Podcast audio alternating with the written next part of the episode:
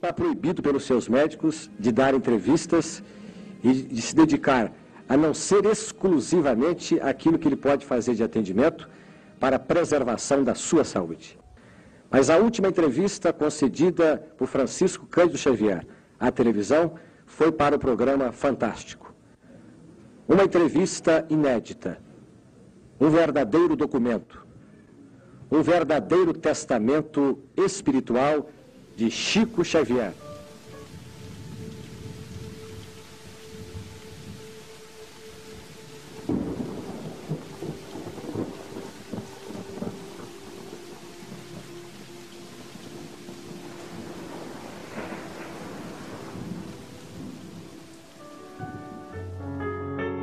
Temos hoje uma ciência médica muito avançada. Eu tenho, por exemplo, um processo de catarata inoperável há 46 anos. E há 46 anos eu faço a medicação de meus olhos com muita calma, porque a, a, considero com o espírito de Emmanuel que a possibilidade de ver já é um privilégio. Eu peço licença para dizer ao Senhor que certa feita quando eu estava ah, lutando para debelar um processo hemorrágico no olho doente. Eu deixei de trabalhar dois dias. Então, disse o nosso Emmanuel, que dirige os nossos, as nossas atividades espirituais, mas por que você não está trabalhando? Eu disse, o senhor não vê que eu estou com o meu olho doente? Ele disse assim, o que é que o outro está fazendo? Ter dois olhos é luxo. De modo que estar doente, podendo trabalhar, já é quase saúde. Eu posso estar com um processo anginoso, mas estou podendo trabalhar sem dor. E isso é muito importante para mim. Você disse que o seu guia, Emanuel, é uma reencarnação do Padre Emanuel da Nóbrega? Desde o princípio eu tenho essa convicção. Desde meu... quando ele apareceu, eu tive a convicção de que ele era o padre Manuel da Nóbrega, companheiro de Anchieta e fundador da capital de São Paulo.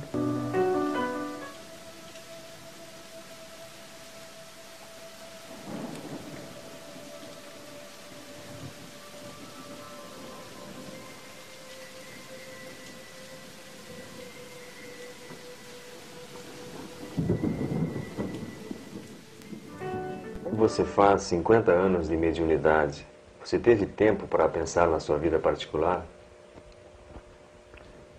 Realmente não tive muito tempo para pensar em minha vida particular, mas devo explicar ao nosso caro entrevistador que, à medida que fui penetrando na compreensão da mediunidade, com a presença dos amigos espirituais em minha vida, entendi também que a minha vida particular tinha muito pouco interesse diante do interesse do trabalho deles junto à nossa vida comunitária, distribuindo paz, esperança, verdade e amor, através dos livros e mensagens que eles têm escrito constantemente desde 1927.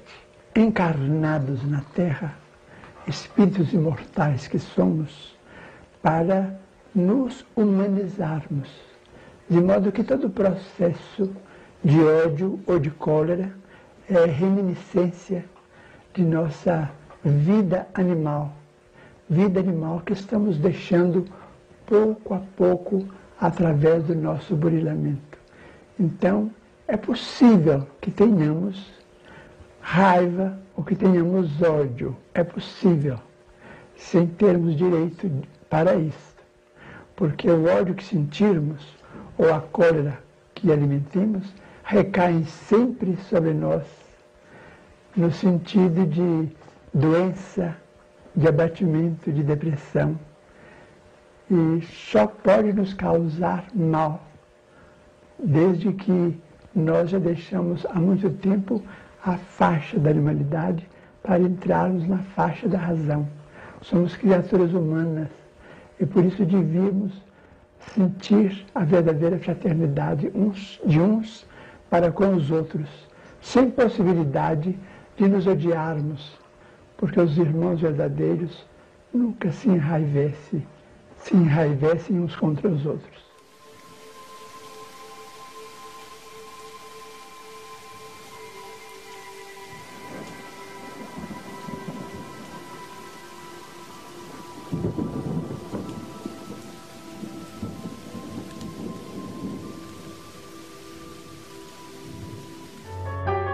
Conselho definitivo às pessoas, qual você daria?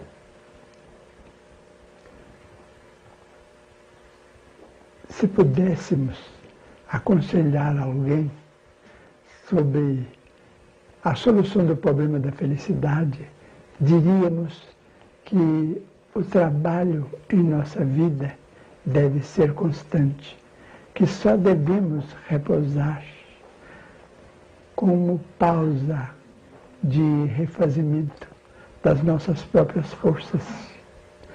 Que o espírito das férias, o espírito do repouso, do descanso, devia ser considerado como pausa unicamente para a restauração de nossas energias, porque trabalhar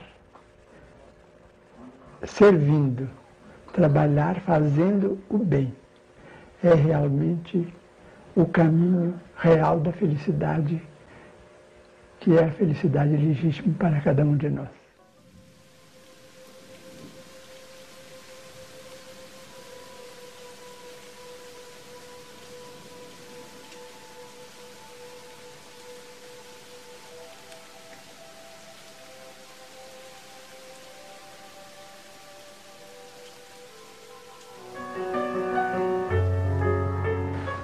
Geralmente sentimos-nos na posição de quem teme o processo da desencarnação.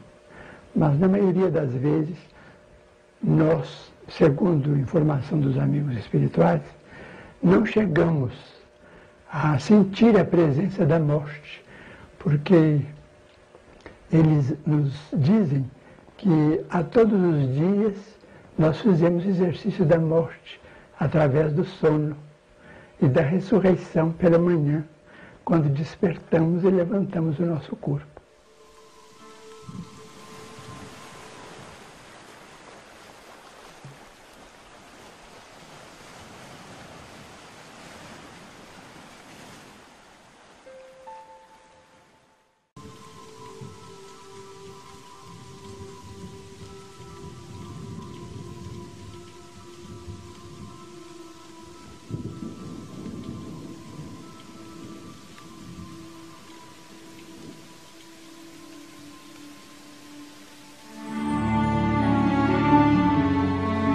Acha que acreditar em reencarnação, na justiça feita em outros mundos, torna as pessoas passivas?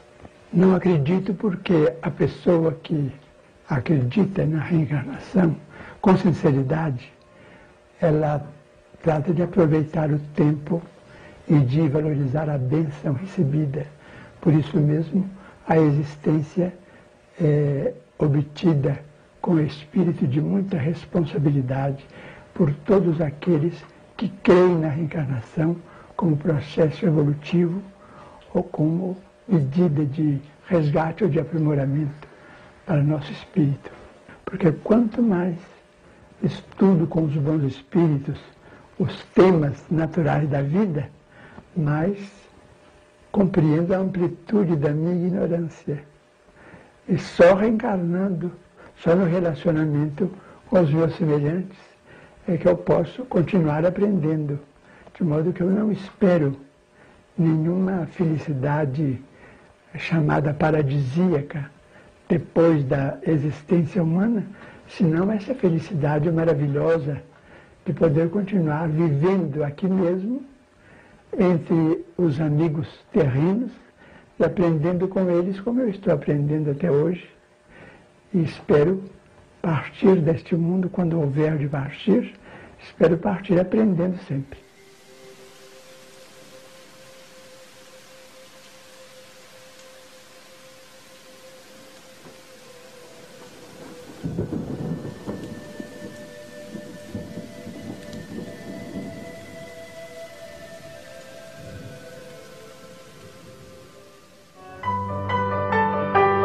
Você não lamenta não ter deixado um filho? Há um antigo provérbio que diz que a criatura humana, na passagem por este mundo, deveria deixar uma árvore, um livro ou um filho. De maneira que plantei algumas árvores.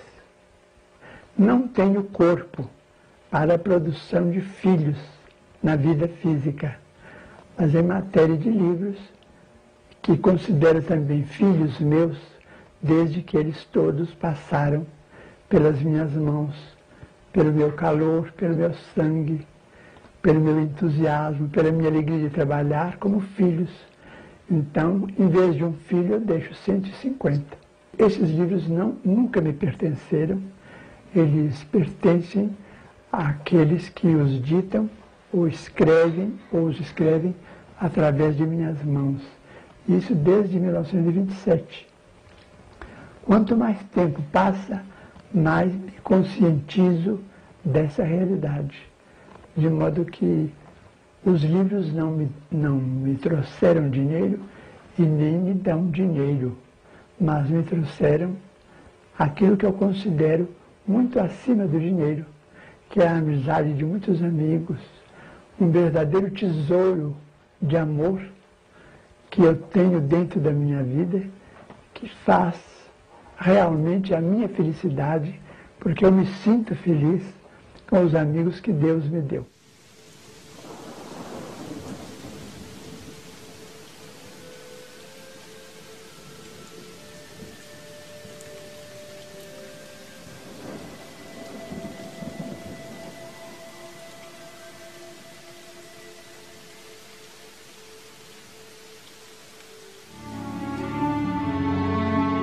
Quem engana os humildes, os, os que precisam de ajuda, merecem que castigo? A palavra castigo para nós deve estar circunscrita aos processos de justiça ou aos problemas chamados penalógicos.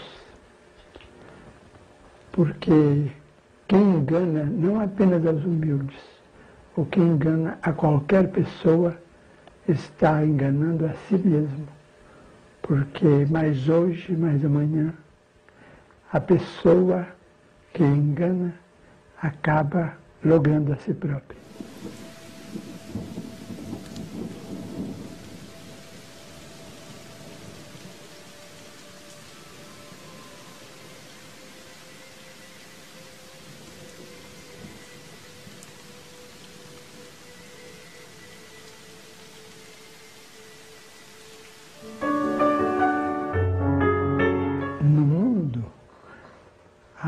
Nosso ver, não apareceu, por enquanto, nenhuma frase resumindo uma filosofia correta de vida como aquela pronunciada por Jesus: Amai-vos uns aos outros como eu vos amei. Isto é, amar sem esperar ser amado e sem aguardar recompensa alguma. Amar sempre.